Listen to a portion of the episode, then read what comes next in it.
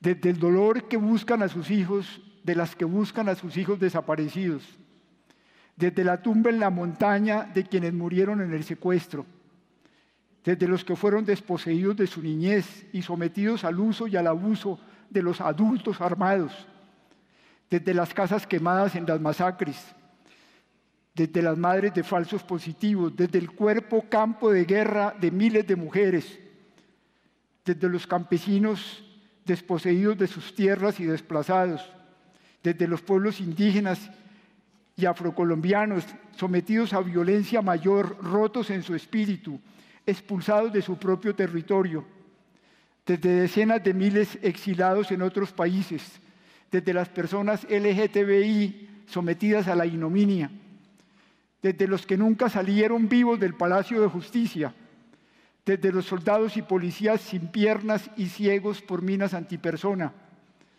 desde los muchachos y muchachas de las fuerzas militares, de los paramilitares, de la guerrilla, que fueron llevados a morir en batallas absurdas entre los jóvenes colombianos, desde los empresarios y ganaderos y sobre todo los menos pudientes, que resistieron a la extorsión y no apoyaron la guerra y cargan el impacto de sus familias y la pérdida de bienes, desde la multitud de tumbas de luchadores políticos de los distintos partidos, desde los jóvenes de Cali y 600 municipios que gritaban en las calles que terminara la exclusión y les dieran una oportunidad para participar en la producción de la vida que queremos en Colombia.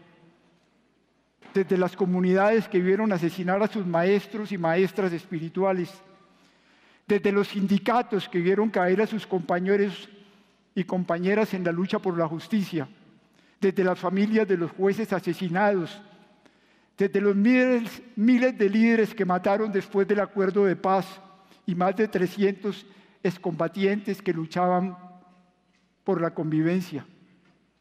La lista es interminable y el dolor inmenso. Y nos tomaría 17 años darle un minuto para honrar a cada una de las víctimas. Hola a todos y bienvenidos a un nuevo episodio de Presunto Podcast. Hoy vamos a hablar de la presentación del informe final de la Comisión de la Verdad y para eso quiero saludar a Santiago Rivas. Hola, ¿cómo les va? Bien, muchas gracias. me sentí como frailejón. ¿Qué hubo, Andrés Páramo? No me conoces, pero yo a ti sí, sí. muy buenas, muy buenas. Y Juan Álvarez, bienvenido. Hola, buenas noches. Un saludo para Iván Ospina, nuestro proveedor de alimentos, que hace ocho días olvidamos saludarlo. Y él, en eh, respuesta a eso, nos volvió a dar comida hoy otra vez. Tiene un alma muy grande. Pues este es el tipo de publicidad que tenemos ahora, como... Nos dan algo y nosotros... No los publicitamos, entonces nos dan más. Exacto, sí, yo no lo puedo creer. La vida del influencer. Si venimos desnudos, nos van a traer más ropa. Les recuerdo que Presunto Podcast tiene página web, es www.presuntopodcast.com. Yo siempre los mando ahí, no solo para que puedan apoyarnos y vincularse como Patreons y hacer que este proyecto sea sostenible en el tiempo, sino también porque quisiera que todos hagan parte de nuestra conversación diaria sobre medios de comunicación y crítica de medios en nuestra plataforma de Discord y nuestro Telegram. Entonces vayan allá, www.presuntopodcast.com, se los dejamos también en las notas del episodio. Solo tienen que ir allí y vincularse y nosotros estaremos felices de recibirlos en nuestra comunidad.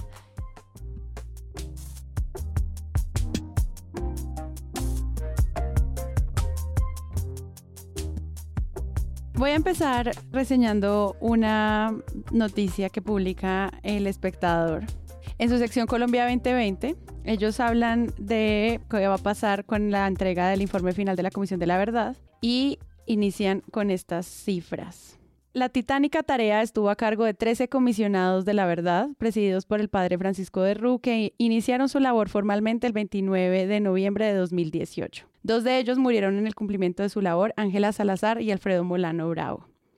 El equipo de investigación de la Comisión de la Verdad estuvo compuesto por 290 personas en Bogotá, 200 personas repartidas en los territorios y 190 transcriptores.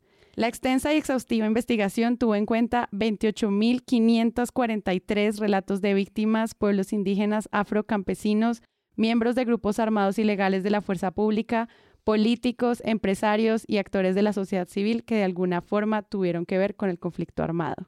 Además, recibió 1.195 informes de esclarecimiento por parte de instituciones, organizaciones sociales, colectivos de víctimas, entre otros. También recibió 730 organizaciones e instituciones. Básicamente nos enfrentamos a uno de los documentos con mayor cantidad de datos con los que tuvieron que trabajar todos estos investigadores y por eso hoy no solamente era importante por lo que iban a decir, sino también como por el resultado del trabajo de tantas personas frente a tantos y tantos datos. Entonces veamos qué fue lo que dijeron los medios de esto. Yo quisiera que esta primera aproximación entonces fuera la expectativa de la presentación del informe, porque nosotros teníamos como unas hipótesis de qué iba a pasar cuando ocurriera se iba a proteger o no el resultado, desde qué plataforma o desde qué idea o desde qué perspectiva se iba a analizar la Comisión de la Verdad. ¿Ustedes qué vieron en esos momentos previos a lo que pasó este martes en el Jorge Eliezer Gaitán? De las cosas previas que yo destacaría que me parecieron significativas, Además de esa nota que acabas de eh, usar para contextualizar todo esto, que me pareció absolutamente sosegada y llena de información. Buenísima, sí. Eh, porque no solamente están todos esos datos, sino también como la aproximación a la comprensión de que a los medios se les entregaron unos borradores previos y sobre esos borradores muchos de los medios fueron preparando esta instancia, ¿no? No es una cosa que apareció como sorpresa hoy a las 11 de la mañana. Y en esos trabajo previo hubo una editorial en 6 AM de Gustavo Gómez que todavía sigo tratando de digerir porque la verdad es que no la entiendo. Esta semana, a partir de hoy, asistimos al comienzo de las revelaciones finales del informe de la Comisión de la Verdad, un esfuerzo valioso en la tarea de reconstruir los hechos del conflicto. Saludamos este tipo de iniciativas que pretenden aclarar un fenómeno lamentable que hemos vivido por años pero que aún tiene episodios demasiado frescos o repletos de zonas grises como para declararlos la verdad verdadera y el punto final en la tarea. Todos quisiéramos portar la verdad como una antorcha que ilumine la oscuridad, pero nadie tiene la verdad como última palabra. Incluso a veces quienes portan la antorcha de la verdad terminan chamuscando la verdad. Google uno de nuestros modernos oráculos y que no es más que una infinita colección de fragmentos de verdad flotando en un mar virtual de mentiras, registra una frase que se atribuye a Gandhi. La verdad es totalmente interior. No hay que buscarla fuera de nosotros ni querer realizarla luchando con violencia con enemigos exteriores. ¿Puede la Comisión de la Verdad, que además no es un tribunal, establecer culpas generales para la fuerza pública? ¿Puede la Comisión de la Verdad eximir de compromisos a quienes violaron la ley y torcieron la ética desde la guerrilla? ¿Puede la Comisión de la Verdad satanizar a empresarios y políticos o por el contrario, llevarlos al Olimpo? ¿Puede la Comisión de la Verdad cuantificar y delimitar responsabilidades de manera medianamente precisa, con porcentajes, con estadísticas? ¿Puede la Comisión de la Verdad asegurarnos que su verdad es la verdad? Por mucho que la hayan buscado con seriedad y rectitud? Creo que no. Y pienso que quienes tienen... Es un ejercicio ahí como de centrismo extremo, tratando de descomponer lo que es la verdad desde un posmodernismo muy, muy trasnochado para tratar de sugerirnos que la comisión no debería estar presentando una cosa que la comisión nunca ha dicho que quiere presentar, que es una verdad incontrovertible. Creo que si hay algo que ha sido cuidadoso y entrañable de este ejercicio tan delicado y tan difícil de la comisión, es el hecho de estar hablando más de unos factores de persistencia, estar hablando de una cantidad de metáforas mucho más complicadas que la verdad. Ese es su nombre institucional, pero nunca han estado hablando de una verdad incontrovertible. Y esto acaba... Eh, tú dices como si le hubieran puesto otro nombre a esta institución, como Comisión de la Conversación, hasta no estarían peleando por esto. No, probablemente... Como por el concepto de verdad. O probablemente estarían diciendo, pero es realmente una conversación. Exacto. no, y estaría tuiteando como una conversación es entre todos, no solamente entre 30 mil y un cura. Exactamente, es como la necesidad de, desarmar esto sin haberlo intentado digerir y esto acaba terminando pues en una editorial que, de verdad no, no sé ni siquiera lo que quiere decir. Voy a leer un pedazo y eso es precisamente lo que tristemente podría pasar al conocerse los resultados del trabajo genuino de la Comisión de la Verdad, que al no ser una verdad incontrovertible termine despertando demonios y exaltando los ánimos. Y es como, mira, los ánimos ya están aquí exaltados, o sea, esto es una cosa dolorosa, acabamos de pasar por una campaña presidencial durísima. No, pero además exaltar los ánimos de quién? ¿Del presidente Valencia que bombardeó a las comunidades campesinas de Marquetalia? ¿O exacerbar los ánimos de quién? ¿De los presidentes que en los 80 mandaron matar o a los paramilitares que mandaron matar a los militantes de la UP? ¿O exacerbar los ánimos de quién? ¿De Carlos Castaño? ¿De la familia Castaño? ¿De Salvatore Mancuso? ¿Cuáles ánimos quieres que no exacerbemos? ¿Los de Rito Alejo del Río? Es decir, ¿cuáles son los ánimos que no deberían estar exaltados en este momento? Es una locura porque son 60 años de guerra, ¿no? Y es, y es el mismo lugar, la misma editorial, el mismo espacio eh, noticioso en el que inmediatamente después entrevistan a Paloma Valencia y la dejan decir de buenas a primeras, sin ningún escenario de conversación, que ella le parece que ese informe no va a servir, que es un poco lo que la derecha nos quiere venir a vender, porque no ha conversado con las víctimas. Y es como, ¿en serio? Es decir, de verdad, esa es la oferta de realidad que ustedes tienen para leer. Con la cantidad de editoriales a priori que hubo, pensando en la idea de la verdad, que es una cosa que se discutió desde el minuto cero, porque cuando se estableció la Comisión de la Verdad, que es un nombre genérico para este tipo de instituciones, que buscan una de las muchas acepciones de la verdad, que tiene que ver con el hecho de que la gente pueda contar su historia y contando su historia traer una versión coral compleja y como retrato de la inmensa diversidad de quienes quedan como víctimas en los conflictos armados internos, cosa que ha pasado en muchos países y que ha requerido de un trabajo exhaustivo siempre y obviamente de preguntar por todos lados. Desde el comienzo hubo, ah, pucha, es que, es que eso es esos son los momentos en que tocaría entrar a pescar largo porque obviamente la producción de contenidos es loca, pero de verdad hay un montón de artículos de de qué verdad me estás hablando. Definamos la verdad, ¿no? Entonces llegar a ese punto... Demasiados artículos sobre qué es la verdad. Demasiados, artículos cuestionando entonces la existencia de la Comisión de la Verdad por todos los ángulos, pero sobre todo por ese. Entonces esa es una. Pero la otra es, hombre, el informe final, el capítulo que se entregó hoy del informe final, el informe final tiene 13, creo, 13 capítulos. Tiene, son demasiadas páginas. Solamente este capítulo que se entrega, que es hallazgos y recomendaciones, que obviamente es la parte crucial, que es como, ¿qué nos encontramos, no? Corroborando todas estas versiones, 30.000 historias de personas, 30.000 voces de personas más, los informes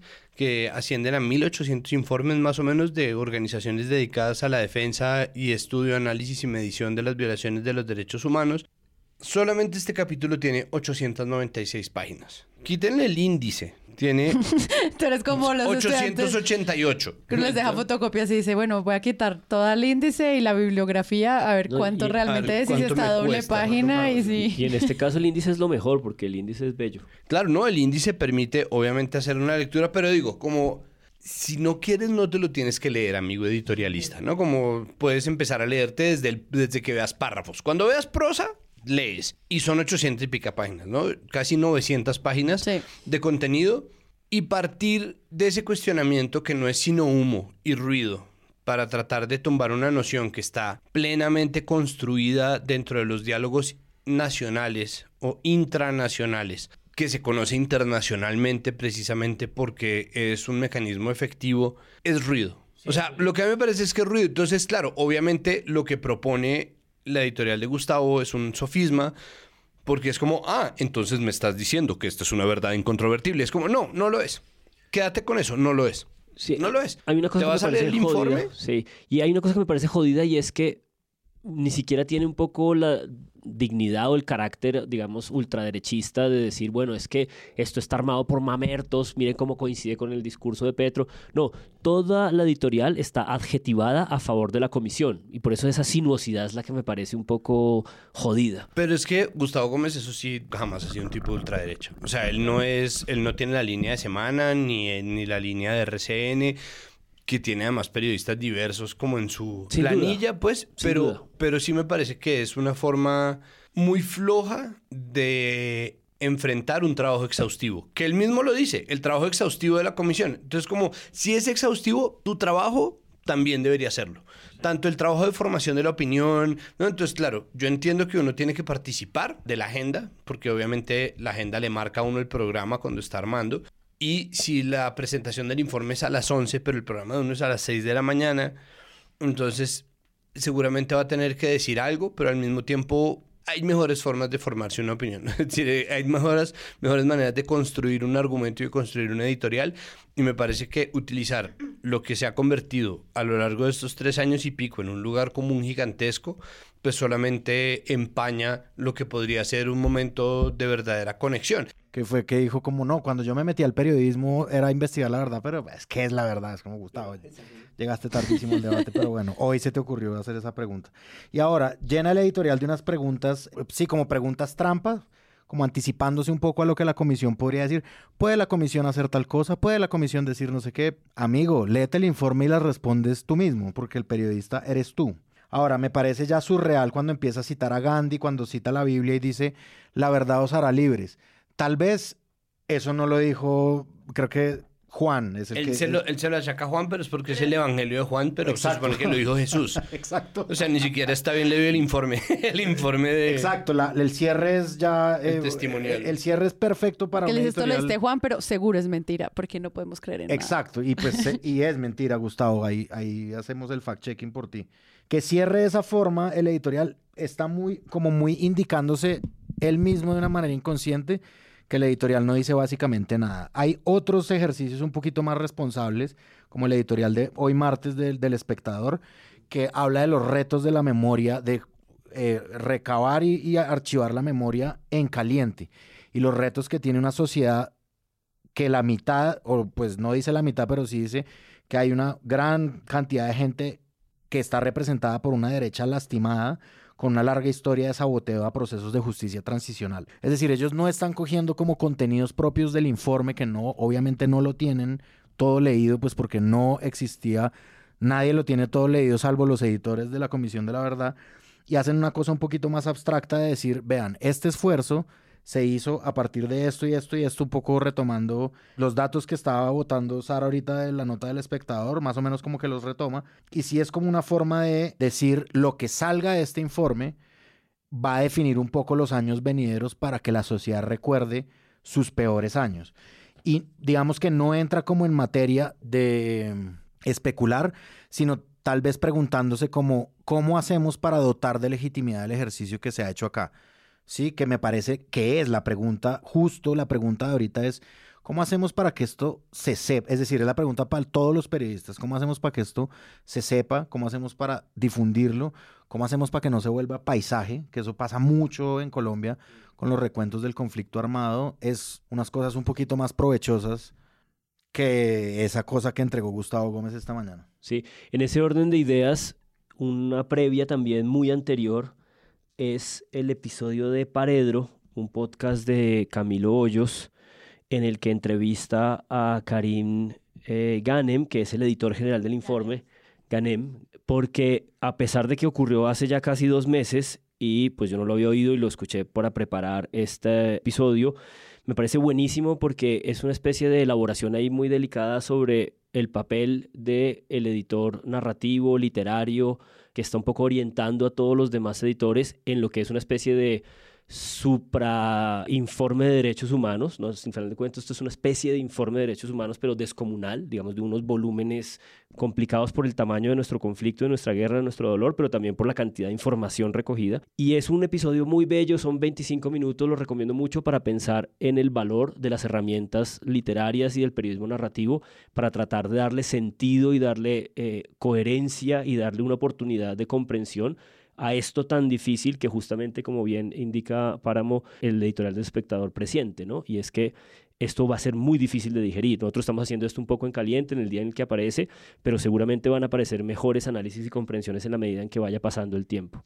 No, y en general uno puede ver muchísimos medios como dando cuenta de la importancia histórica de este documento y creo que caemos en los lugares comunes de los que creíamos quiénes van a empezar a hacer la crítica y ahí pues obviamente desde Presunto también pues volvemos a los mismos sitios, o sea, Semana va a hablar de una vez anuncia que esto es como la hecatombe para las fuerzas militares y no ha salido el informe. Pero ya en momentos previos caen en estos lugares que nosotros ya sabemos a dónde van a ir a buscar, como en el discurso, de qué manera van a encontrar ese pequeño párrafo en las 800 páginas que justifica el argumento con el que ellos van a invalidar cualquier tipo de conversación con las víctimas. Sí, y además en esa nota que anticipas sobre cómo el informe está diseñado para maltratar el honor militar, insinúan que es porque ellos tuvieron acceso a un borrador. ¿No? Que es esta otra manera La- de... la chiva otra sí, vez. otra vez de montar esto de que nosotros somos la noticia y la filtración, cuando está hablando del mismo borrador del que tuvo acceso toda la prensa, porque claramente la comisión le entregó una cosa anticipada a toda la prensa para irse preparando para este evento, ¿no? Entonces sí, es otra vez esta, esta manera de enmarcar desde eh, la ira. Sí, este documento que dice semana dice, atentos, dos puntos. En sus borradores, la Comisión de la Verdad plantea reducir el tamaño de las fuerzas militares y habla de su falso prestigio. Los comisionados también piden sacar a la policía al Ministerio de Defensa. Este martes se conocerá el informe final. La manera como se plantea esa posibilidad, que luego cuando uno está, bueno, acá nos vamos adelantando, pero cuando uno está escuchando lo que está diciendo de Ru, incluso en las entrevistas que hizo con María Jimena Duzán a fondo, pues te das cuenta que es una conversación nueva sobre qué implican las fuerzas militares. No es como planean reducir el tamaño y todo el mundo sacar sin trabajo y va a ser el fin de las fuerzas, que es como el enfoque con el tono y los adjetivos que usan para hacer sentir que esto es una mala noticia o que sobre todo es un atentado directo a la fuerza pública, que no lo es. Pues es que además tiene que ver mucho con en dónde se aloca el poder y en dónde se supone que está, eh, cuáles son los discursos y dónde está la victimización estratégica, que es un mal muy común en Colombia. El, el modelo de negocio de semana es claro en muchas cosas. Una es eh, beligerancia para conseguir visibilidad. Obviamente nosotros comemos eso por cucharadas gigantescas porque pues es nuestro trabajo, pero está ahí, ¿no? Eso es parte del modelo de negocio. Lo otro es un sesgo político perfectamente claro hacia un sector político y uno ya sabe dónde se van a parar y de hecho carecen de sutileza. Absolutamente, como Sí. y uno sabe que uno puede ir a buscar notas, entre comillas, de balance contra eh, el trabajo de la Comisión de la Verdad en semana, ¿no? Uno, uno va y busca en la FM, ¿no? Los medios reconocidamente derechas como la FM, o RCN Noticias, eh, El Tiempo, bla, y eh, ellos son realmente bastante más sutiles en términos de acercarse al informe, hablar del informe, trabajar con el informe en la mano, eh, hablar en contexto de qué supone esto. Entonces, claro, uno ve y en el caso de la FM, pues más es lo que dice un trino de Darcy Quinn que lo que dice una nota de la FM per se. Pero en semana no, ¿no? En semana no. Y el otro elemento de su, de su modelo de negocios es la metralla. Y es que ellos votan sopotoscientos links. ¿no? 15 Entonces uno notas para decir lo 15 mismo. notas y entonces en las notas es, ojo, esta cosa, ojo, padre de Ru habla en contra de los medios que tiene una versión a mañana, no es que, ojo, no, entonces en una de esas esquirlas de metralla hay una nota que es que Pacho Santos trino, que trino en contra del informe de la Comisión de la Verdad diciendo no me representa, y la Comisión de la Verdad no me representa y su informe mucho menos. Y dentro de lo que dice, que son tres parrafitos de nada, lo más interesante es que Pacho Santos se queja de que el informe no contiene la narrativa tradicional sobre el conflicto armado, que es grandioso porque es una defensa de no lo dijimos nosotros, lo dijo este man, de las versiones oficiales que tanto alimentan la metralla con la que se emana, un poco estalla en el universo informativo, ¿no? Porque uno de verdad le llegan esquirlas de semana por donde sea. Es ineludible, es insoslayable, ¿no? Y un poco la idea es que este informe de la Comisión de la Verdad no sea exactamente igual, pero sea ineludible, sea insoslayable, lo cual obviamente termina afectando también a Semana, porque tiene que hablar necesariamente de él. Aquí no puede pasar, aquí definitivamente es muy difícil que pase lo que pasa, por ejemplo, con, con Fox News y las audiencias de revisión de lo que pasó el 6 de enero en la insurrección trompista eh, en el Capitolio. Y es que Fox News, por ejemplo, no pasó las audiencias en directo. Fue el único canal que no lo hizo. Es decir, si ellos tienen audiencia cautiva o audiencia única, gente que solamente ve a Fox News, es gente que nunca ha visto las audiencias. Semana no puede no hablar de esto, en gran parte porque tiene una cruzada contra Juan Manuel Santos, por razones que están justificadas y por razones que no. Tiene un modelo de negocio que está completamente ideologizado y necesita generar información sobre agenda y en ese sentido es un triunfo que la agenda la marque el informe de la verdad porque todos sabemos en qué esta semana. Un poco Sí. termina redundando en lo mismo, pero las lecturas que se hacen desde ahí pues me parece que son las más descabelladas, siendo mucho más transparentes que lo que se pretende hacer cuestionando valores abstractos como la verdad o la infalibilidad de la verdad, que de nuevo es una discusión tan vieja, ¿no? Creo que ahí es donde empieza, porque, y lo digo porque ese fue el editorial de Gustavo Gómez y yo, mm, ok, ese fue el trino de Darcy Quinn. Esos fueron los trinos de los periodistas, ¿no? Eh, eh, Ricardo Henao, que es un periodista deportivo, salió a decir... La verdad, eh, sin escuchar a las víctimas. cuando además de lo que más se ha hablado es de las 30 mil personas que han hablado, de los 1.800 informes, son tres años, entonces es un informe que es cortico porque de nuevo es una guerra de 60 años, tres años de trabajo, es un montón de trabajo, pero pues no es ni una, o es un poquito más de una vigésima parte de lo que llevamos en conflicto, pues ahí está, es decir, no, como valdría la pena echarle un ojo y, y al menos poner atención.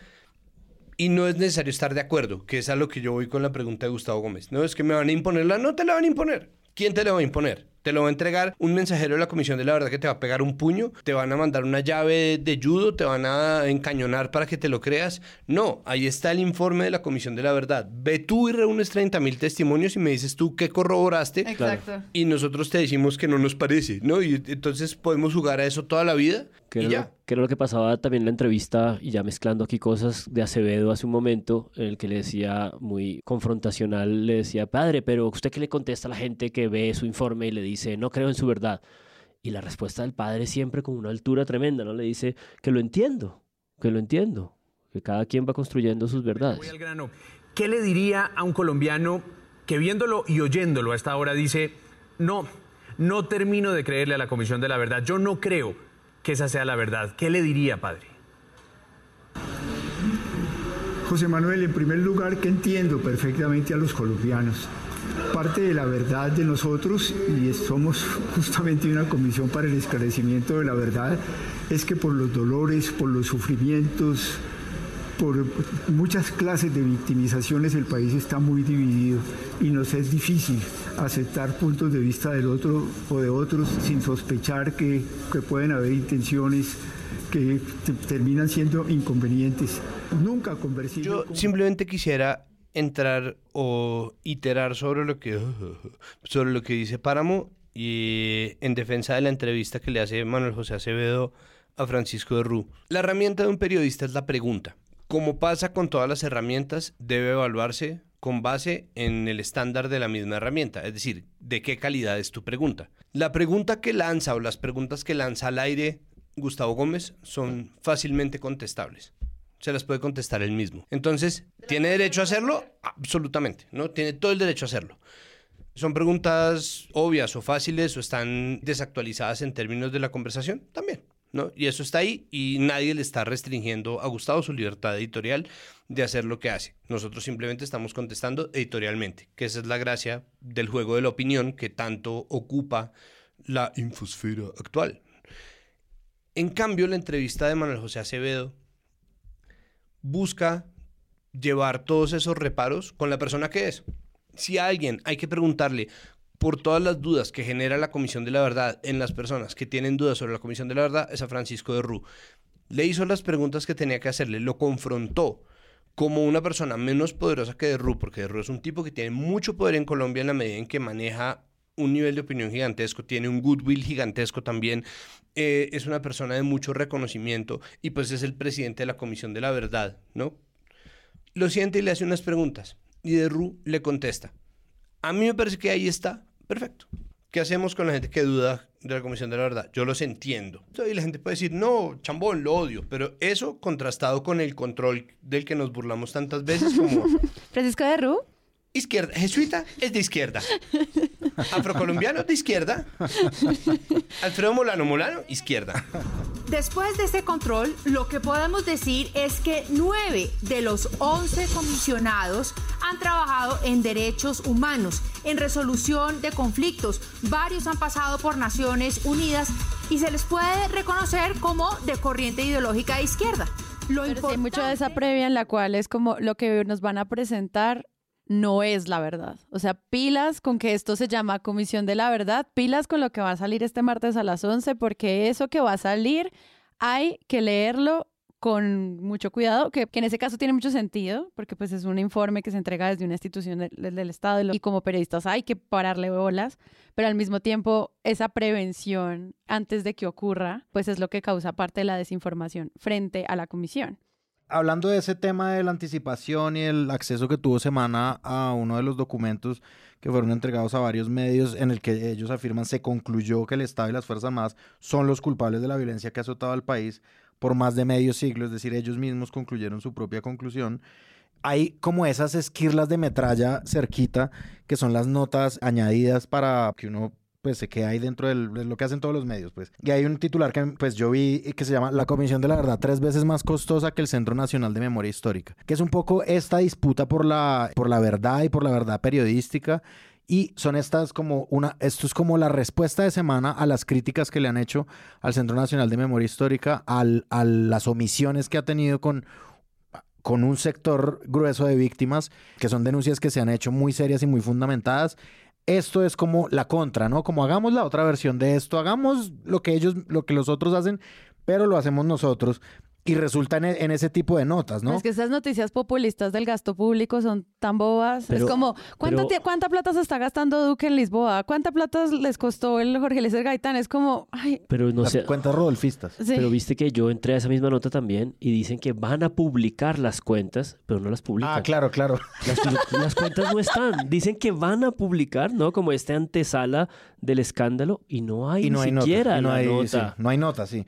Y por ejemplo, en, en, ahora en la anterior, en la que yo estaba hablando, dice, por ejemplo, sacan estas frases, dejan de lado, o sea, la comisión deja de lado los dineros del narcotráfico que han servido de combustible para financiar la violencia en las manifestaciones. Así ¿Qué? lo dicen. Así, muchachos. La Así, fuente, pum, pa. Chao.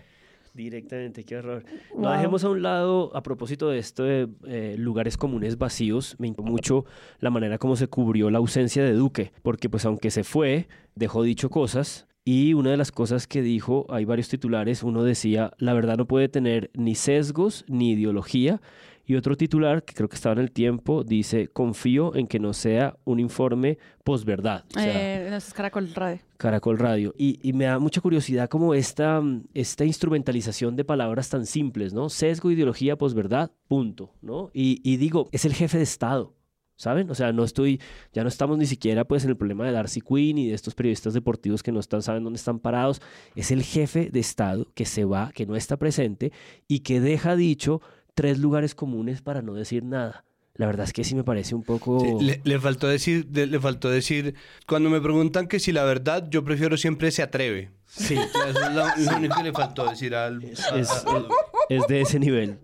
Algo que me da mucha risa de las declaraciones de Duque, sobre todo lanzando como todo este tipo de conceptos que tú dices, Juan, pero luego cuando tú lees la nota completa, adentro dice, la verdad no puede tener sesgos ni ideologías, check. Luego, la verdad tiene que ser incontrovertible y la realidad de nuestra historia es muy clara. Y yo, ¿qué, qué? ¿Cómo así que la verdad de nuestra historia es muy clara y no puede ser incontrovertible? No que no, o que sí, pero entonces sí es una verdad variable según quien la diga o no entiendo. O sea, presidente, perdónenme, pero no, no estoy como siguiéndole el camino. ¿Y qué hacen los periodistas? Pues dejar la cita completa y, digamos, no como evaluar qué significa eso tampoco. No, y contradijo a Gustavo Gómez. Porque Gustavo Gómez dice que la verdad no puede ser incontrovertible y el presidente le sale con eso. Y él le dice, nuestra historia es muy clara. Y yo, ¿cómo así? ¿Cómo es muy clara? ¿Como para quién? Sí, es muy clara cuándo. ¿Cuándo era muy clara? Así que, venga. Antes o después de que Ya. necesitáramos una comisión de la verdad, era muy clara. Ya, sí, no entiendo nada. Y entonces llegaron las 11 de la mañana del martes y pues empieza este evento en el Jorge Eliezer Gaitán, había mucha expectativa, se llena el teatro, eh, que son más o menos como unas 2.000 sillas, y mm, pues empieza a ocurrir como la transmisión y eso también empieza a darle material a los medios para cubrir, que es pues el discurso de, eh, de Ru- Si hubieran sido 10 sería gravísimo. Si hubieran sido 100 sería para exigir el cambio de un ejército. Fueron miles y es una monstruosidad. Y déjame, déjenme avanzar cuando tratamos de a partir de allí de ponernos en el camino hacia la verdad. La comisión no es dueña de la verdad. hacemos una contribución para continuar hacia adelante. La comisión sabe que le pertenece a la verdad y que debe contribuir a esclarecerla. Construimos un método, estos esfuerzos dieron lugar a la investigación y la, la expulsión de los militares.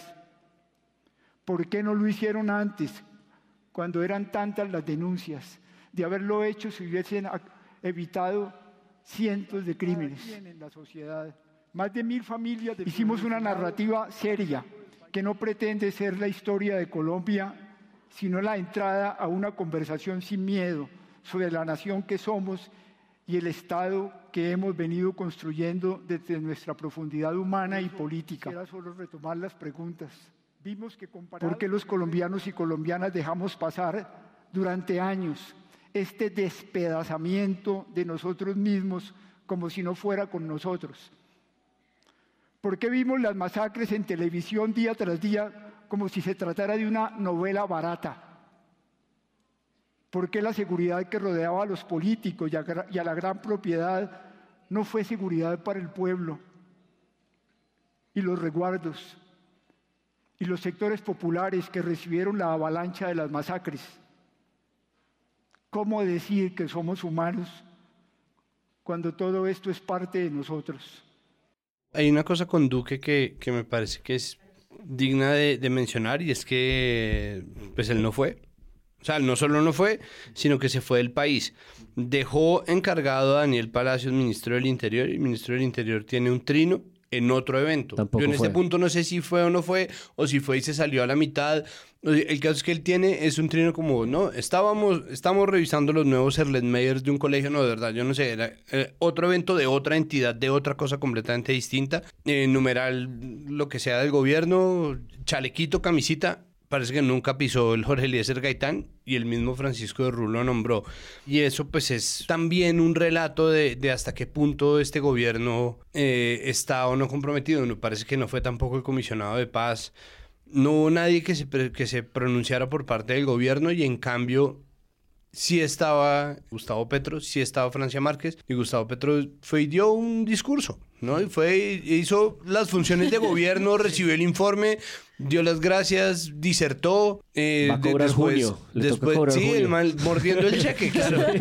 hay que pagarle junio. Eh, Francisco de Rulli hizo un chiste sobre sus discursos largos. Parecía de verdad como, como si ese fuera su, su acto de gobierno.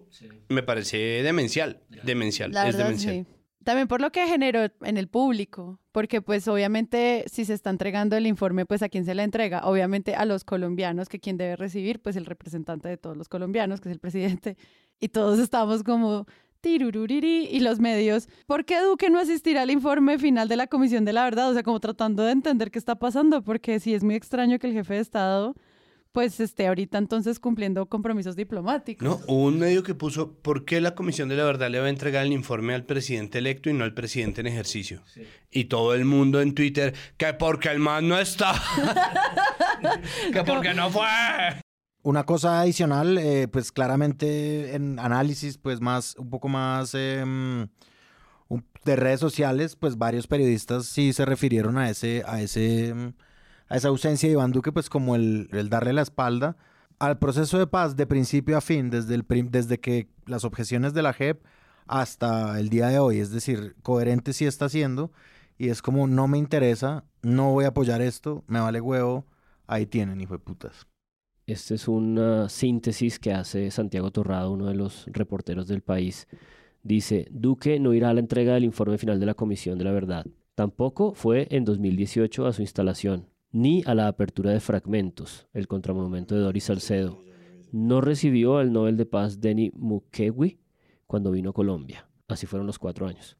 Sí, que eso también es algo que estaban analizando en el podcast de María Jimena Duzán con el padre de Rui, con Marta Ruiz, donde ellos hablan que no solamente es como un análisis hacia el pasado, sino también como en el mismo presente ya no se habla de paz de ninguna manera y eso no es solo como que, oh, nadie habla de paz, qué triste, sino si no se habla de paz, no se invierte en paz. O sea, no hay fondos de presupuesto para invertir en los proyectos productivos en torno a la reconciliación y, al proceso de paz. Entonces ellos sí estaban hablando mucho de cómo ministros no hablan del tema por años. En esto que me parece que ya estamos tratando, que es como el cubrimiento, el cubrimiento significativo, el cubrimiento valioso. Creo que esa entrevista al padre de Ruth de María Jimena fondo esta mañana fue muy importante, pero también hay una nota del país de España, América, Colombia ahora, que se llama Colombia hace examen de conciencia es una nota que hace Inés Santeulalia, la directora, y Santiago Torrado, uno de los reporteros, y es tremendamente completa porque ahí sí justamente hay una digestión de estos borradores que les compartieron antes, pero postergan la redacción de la nota a esperar el informe, a esperar el eh, evento y entonces apuntalan todo y es increíble, está desde el problema de fondo de los falsos positivos y cómo en el informe está establecido como una política eh, generalizada y no como hechos aislados. Está toda la discusión sobre el ejército, que justamente no es un problema del tamaño del ejército, sino de la aproximación a la seguridad. Está el asunto de la guerrilla y de su degradación eh, digamos, en términos de narcotráfico, que es uno de los relatos que yo creo que tenemos más presentes en el imaginario, porque fue de los eh, relatos que más nos insistieron. Incluso hablan del modelo económico del país, de un modelo que ha fomentado la desigualdad eh, y cómo el informe aterriza esos puntos también. En fin, es una nota como muy, muy completa que enmarca como los elementos principales del informe un poco tejidos con el propio discurso del padre eh, el día de hoy. Hmm. Porque yo lo que estaba viendo era como hay una aproximación en la socialización en este evento en el que se habla de un informe, pues donde los primeros hallazgos son como lo plural del conflicto y lo heterogéneo del conflicto y que no es un tema de dos bandos y lo dicen varias veces a los medios ellos como fuente. No es guerrilla contra paramilitares, no es guerrilla contra ejército y ya sino hay múltiples variables y por eso esta verdad es tan compleja. Incluso en unas de las eh, declaraciones que dan a medios hablan de, de decir, normalmente cuando se hacen comisiones de la verdad es porque no hay datos y hay que recabarlos. Y en este caso es como una comisión de la verdad es para ordenar todo esto porque la información está ahí, está para uno tomarla y mirar qué va a hacer con todas esas bases de datos. Y en ese camino, pues siento que hay como una reflexión sobre lo diverso que es Colombia en la misma comisión y eso pues es algo que no toman los medios que nosotros estamos analizando acá. O sea, cuando llegan las críticas de, ah, pero entonces estás hablando de los paramilitares, entonces ¿cuándo vas a hablar de las FARC? Y la comisión es como, estamos hablando de las FARC. Ah, pero si vas a hablar entonces solo de las víctimas, ¿cuándo vas a hablar de los empresarios? Y es como, estamos hablando de los empresarios. Hay historias sobre el exilio, de muchísimos empresarios que tuvieron que irse del país. Hay muchísimas historias sobre el millón de personas que tuvieron que abandonar Colombia. Y siento que ese es el reto que ahorita se le viene a los medios cuando empiecen a leer todo eso, porque son demasiados, demasiados testimonios que si uno se pone a decir es que esto está sesgado en contra de las fuerzas militares, está simplemente desinformando, porque eso no fue lo que dijeron allá.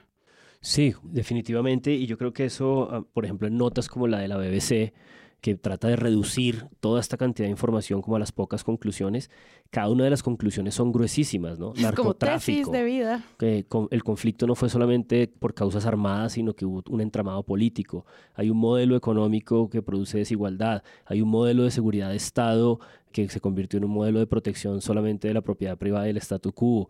En fin, que es un... Eh, estamos empezando a entender que es una cantidad de información bien, bien densa, bien difícil de digerir y por eso me, me imagino que lo mejor de esa digestión todavía puede estar por venir. Claro, no es que está acá a empezar. Y yo pienso que nosotros los periodistas también deberíamos, yo estudié artes plásticas, yo me conecto emocionalmente, pero creo que cualquier persona que haya estudiado periodismo también debería. Y los abogados y les abogades también. Y, la gente que estudia ingeniería también. Y los barras bravas también. Todo el mundo debería conectarse emocionalmente. Pero en lo que atañe a los medios, nosotros deberíamos conectarnos desde lo emocional con el informe porque no creo que exista otra manera. No creo que exista una manera de hablar del caso 03 sin que se quiebre la voz. No creo que se pueda hablar de la masacre de Bojayá y pasarlo como si fuera simplemente una nota o chequear una cajita o, pasar simplemente por actores y decir todos fueron malos. Y la guerrilla también, check. Y los paramilitares, check. Y también, ah, sí, ¿verdad? Y esto, check.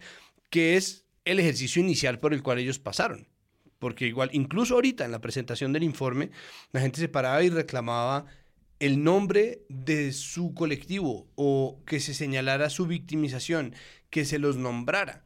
Solamente en eso, pero ese es el ejercicio inicial y seguramente hace parte del ejercicio final chequear esas cajas, pero uno de periodista no puede. Uno de periodista no tendría por qué tener un acercamiento frío al informe. Riguroso, sí, seguro, contextualizado, sí, analítico, absolutamente crítico, por favor, pero frío, es decir, de displicente o desentendido o, o fragmentador como metralla, sí. no, tienes por qué convertirlo en una, en una, noticia insignificante como ¿qué dice el informe del honor militar? Ah, dice esto. No, no, no. Es mucho más denso. ¿Será que eso es lo que estaba intentando hacer Gustavo Gómez con sus sinuosidades de esta mañana? hacer una aproximación, una aproximación más caliente. No, pero ¿saben qué pienso? Como, por eso es como tan emocional ver el informe de Juan David Laverde en Caracol. Porque bueno, nosotros aquí hablamos mucho de cómo los adjetivos podrían entrar en lugares donde al final no están informando. Sí. Pero el del se siente como eso que dice Santiago. Sí, sí, sí. Como que si hay un momento para ponerlos, es ahora. En su cruzada por desentrañar los tenebrosos abismos de la guerra y las amarguras lacerantes de las víctimas, la Comisión de la Verdad encaró su mayor desafío, devolverle la humanidad a todas las almas rotas por el conflicto. Un grito se escucha aquí que sale del corazón, que callen los fusiles, que callen los fusiles, que callen los fusiles, que hay niños llorando. Un camino que supuso correr las cortinas del miedo, exorcizar los odios secretamente larvados por el silencio y sacar ese dolor acumulado en el pecho, es decir, nombrarlo. Tú no sabes que cuando sos madre y tienes tu primer hijo, tu primera gota de sangre que botas al mundo y tenga apenas 17 años de vida y le quiten la vida y tú en el momento sabes que estás con tu hijo y a las horas vaya alguien y te diga que tu hijo no está. Durante cuatro años la comisión escuchó a 28.562 personas. Yo no sabría decirle como a periodista como ahora sí, mañana no, ahora sí, pero siento que por eso ese informe de él llega como de una manera tan emocional, porque él usa todos estos como adjetivos para que uno diga, esto es muy duro. No, y porque están marcando lo que hace el informe, que es su narración y luego el intercalamiento de voces y las voces de esas víctimas vienen cargadísimas. Vienen cargadas porque más o menos lo que sí creo que todos vamos experimentando, tanto en la lectura de su discurso del padre, como en los informes que estamos viendo, como en lo que sabemos que es el contenido grueso de este informe de la comisión y lo que nos pasó la semana pasada escuchando a los firmantes de paz, excombatientes de las FARC, eh, tener que escuchar, tener que sentarse a escuchar por horas una eh, impugnación muy frontal y muy eh, fuerte de parte de víctimas es que lo que nos queda por oír es eh, delicado y, capaz de unas oleadas de dolor que yo creo que ahí es que imaginar cómo hacer para, para digerirlas y para tratarlas, que creo que es de lo que Santiago estaba hablando hace un momento. Hay un punto al que yo iba también, y perdón que yo de estos rodeos largos, me aplica el chiste que hizo, le hizo de Rúa Petro. Pero creo que al Por mismo nosotros, Santiago, no te extiendas 42 minutos. Eso es lo racional. Es decir, eso también es lo racional. Yo no veo una manera acercarse a esto que no sea desde lo emocional, pero me parece que eso es lo lógico. Y creo que en ese sentido podemos tomar el ejemplo de acercamientos como el de The Guardian y The New York Times, que lo que hacen es acercarse desde una perspectiva que es muy transparente, es cómo Occidente tuvo que ver en esto, en especial Estados Unidos, ¿no? Entonces, el New York Times hace una lectura de las recomendaciones y hallazgos en términos de la responsabilidad que lleva el Estado norteamericano, el Estado estadounidense, el Estado americano, como propiciador de estas violencias. Y existe, ¿no? Dentro de los hallazgos que el, que el, magistrado, que el comisionado Alejandro Valencia dio en el acto de reconocimiento en Soacha del caso 03 de ejecuciones presentadas como muertes en combate hablaba de la responsabilidad internacional, pero además hay muchos otros que tienen que ver obviamente con la guerra contra las drogas, con el conocimiento que tenía el Estado y los gobiernos estadounidenses de, la política de body count, que fue la que generó los falsos positivos, los mal llamados falsos positivos, y cómo no hicieron nada. Y no solamente no hicieron nada, sino que continuaron e incluso aumentaron el apoyo al ejército y a la policía militarizada de Colombia, como pasó con el Plan Colombia en 1998 a 2002, el gobierno de Pastrana, y cómo después, en nombre de esa alianza geopolítica existente entre Estados Unidos y Colombia, en nombre de la narrativa, que no es otra cosa, de la guerra contra las drogas, propiciaron un conflicto que, un poco respondiendo a esa pregunta que lanza Francisco de Rú, pudo haber durado mucho menos, de haberse conectado menos, con esa historia que querían contar sobre el mundo, porque la guerra contra las drogas no es otra cosa que racismo. ¿no? Entonces, esa pregunta que se hace de New York Times y que luego The Guardian también hace, es una pregunta que valdría la pena hacerse en general. Primero como un reconocimiento de los distintos sesgos que conforman el mapa y el entramado de la opinión al interior del panorama mediático y que hace válido que exista una serie de medios distintos, unos más hacia un lado que al otro y otros más hacia el otro lado y en fin, ¿no? Ese ambosladismo creo que solamente funciona en la complejidad y en la multiplicidad de, de opiniones y es desde este sesgo o desde el papel que nosotros estamos cumpliendo como columnistas de opinión, analistas, críticos, ciudadanos, blancos, mujeres, hombres, eh, exmilitares o lo que sea, ¿cómo nosotros tenemos que ver ahí? ¿no? Y esa es la pregunta que se hace el New York Times. ¿Cómo Estados Unidos tiene que ver ahí? No, y no solamente con la inversión en, en, temas militares, sino que al final algo que también se estaba mencionando con hallazgos de la comisión era que casi toda la inversión en paz la hace en el, desde el extranjero. Ni siquiera es plata colombiana. En la conversación del padre con María Jimena Duzán, justamente una de las eh, cosas que dice es, no puede haber más, no puede haber un helicóptero más de los Estados Unidos, un helicóptero eh, de artillería para esto. El periodismo también tiene que servir para hacerle una especie como de balance a la institucionalidad, ¿no? Es decir, yo no estoy diciendo como no, entonces los periodistas tienen que aceptar absolutamente todo lo bueno de la Comisión de la Verdad, pues no, no, no creo que eso es lo que estemos tratando de decir acá. Para nada. Para nada. Para nada. De hecho, yo, pues es decir, a mí me parece que la entrevista que José Manuel Acevedo le hace a Carlos Ospina, que es el comisionado que, que renunció, claro que tiene como una carga y claro que el tono es muy distinto al que le hizo, a la que le hizo al padre de Ru. Pero obviamente que renuncie un comisionado, pues es un hecho noticioso y pues el protagonista de ese hecho noticioso es él. Obviamente, yo creo que a lo de José Manuel Acevedo le faltó un poquito como de contraste de pronto con la misma comisión de la verdad. Pero bueno, pues es una entrevista y una entrevista aguanta ese formato, pese al evidente sesgo que él más o menos como que deja en pie una verdad de apuño, que es que la comisión no contrasta la información. Pero bueno, listo. Entonces, digamos que, que, mm, que uno sí puede hacer como un balance también sobre los problemas propios que tuvo la comisión de la verdad, etcétera, etcétera. Pero me parece, y ahí retomo un poco la idea que estaba diciendo Santiago hace un rato, ellos están entregando evidentemente un trabajo exhaustivo, un trabajo como gigantesco y un trabajo que ellos mismos enuncian con una metodología rigurosa, pues la contra de ese trabajo debería ser igual, ¿no? Como debería tener unos estándares también muy altos, porque es que no se, está, no se puede juzgar a la ligera esto, ¿sí? Como parte de la institucionalidad que se creó para la paz, pues no debería ser sujeto de una crítica ligera. La responsabilidad es un poco subir la, vara hasta donde se pueda. Y ahí, a partir de ahí, un poco lo que dice el, el editorial del espectador y qué hacemos con eso, ¿no? Hay una cosa que me parece importante anotar y es estos trabajos que hacen ciertos investigadores, ciertos periodistas en redes sociales de descomponer las cosas en hilos. Yo cada vez me vuelvo un poco más fan de los hilos y destacaría eh, uno de Valentina Rosso, que es una investigadora de justicia, que básicamente eh, extrae como todo el eh, entramado de datos que hay detrás de la comisión. parece que esto es un trabajo que se hizo con la JEP y con otra organización de análisis de datos de California. Es verdaderamente muy, muy rico. Es una eh, descomposición en datos antes de entrar en ese complejidad emocional de la que hemos estado hablando también, la cantidad de datos ahí descompuestos es, es bien, bien densa. También la periodista del Washington Post, Diana Durán, hizo un hilo eh, pues reportando todo el evento de hoy muy, muy completo, eh, en un tono además entre muy sobrio y al mismo tiempo muy sentido. Cuestión Pública hizo un hilo formidable también, Sebastián Forero de eh, El Espectador Colombia 2020, es decir, creo que muchos periodistas estaban preparados para ofrecerlo también de manera descompuesta en redes sociales y ahí eh, maravillosos para pasar, digamos, de esas eh, exabruptos de tweet de periodista que se pregunta por la verdad, porque claramente eh, no quería prepararse para nada distinto que la pobreza de un único sustantivo. Vamos a dejar que eso se asiente en sus almas. Exacto, dejen let it sink, dejen que eso se asiente. Pues, ahorita que hablas de preguntas, voy a volver al editorial de Gustavo Gómez, porque él pregunta cosas como, ¿puede la Comisión de la Verdad establecer culpas generales para la fuerza pública? No.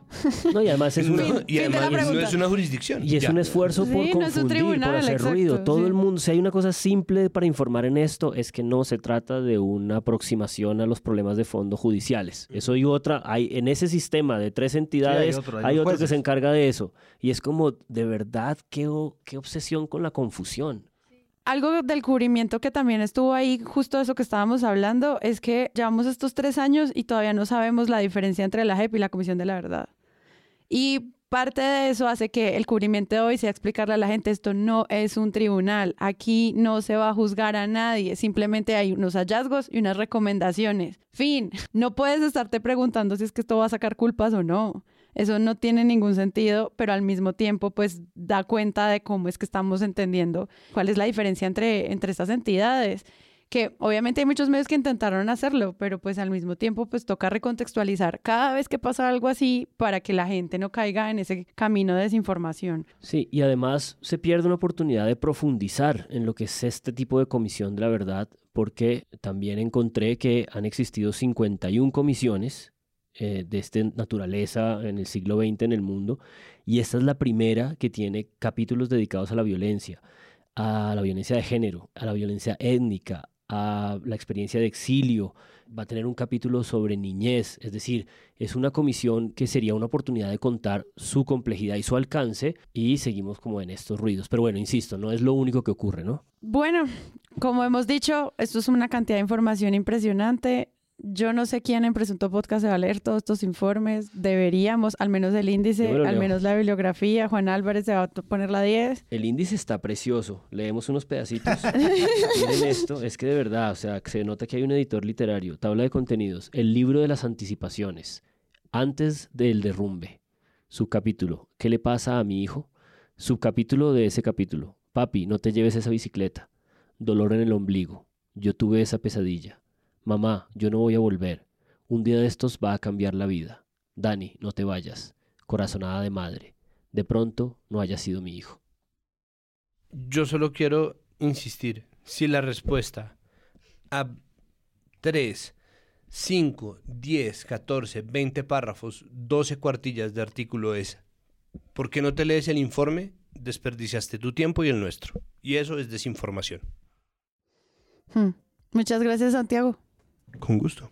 Muchas gracias, Andrés Páramo. Como dijo Gustavo Gómez, la verdad os hará libres. O no. O Google. La verdad os eh, atreve. y gracias, Juan Álvarez. Gracias a ustedes, un saludo de nuevo al barrio por alimentarnos. Gracias Iván y tu carta maravillosa. Y yo soy Sara Trejos. Nos escuchamos en una próxima oportunidad. Si les gustó este episodio, los invitamos a que lo compartan en todas sus redes sociales. Estaremos muy atentos a repostearlos y comentar qué les pareció. La producción es de Sara Trejos y el análisis de Presunto Podcast lo hace Santiago Rivas, María Paula Martínez, Juan Álvarez y Andrés Páramo. La postproducción la hacemos Rodrigo Rodríguez del Oro Podcast y yo. Los invitamos a que visiten presuntopodcast.com donde pueden ser donantes y parte de la membresía de Presunto, para así ayudarnos a financiar este proyecto y diseñar estrategias de mejora para ser sostenibles. Al mismo tiempo, en la página pueden encontrar el ingreso a nuestra comunidad de Discord. Que si no saben qué es eso, imaginen un gran chat donde cada tema tiene su propio canal desde una selección de memes y titulastres hasta muy buen periodismo o periodismo internacional y de género. Todo alimentado y discutido por la comunidad. También pueden escucharnos en nuestro canal de YouTube y en todas las plataformas de podcast. En algunas de ellas nos pueden dejar calificaciones y eso ayuda mucho a que otras personas nos encuentren. Presunto Podcast hace parte de la red de podcast independientes y John Studios y pueden encontrar otros shows allí. Gracias por escuchar. La próxima semana esperen un nuevo episodio.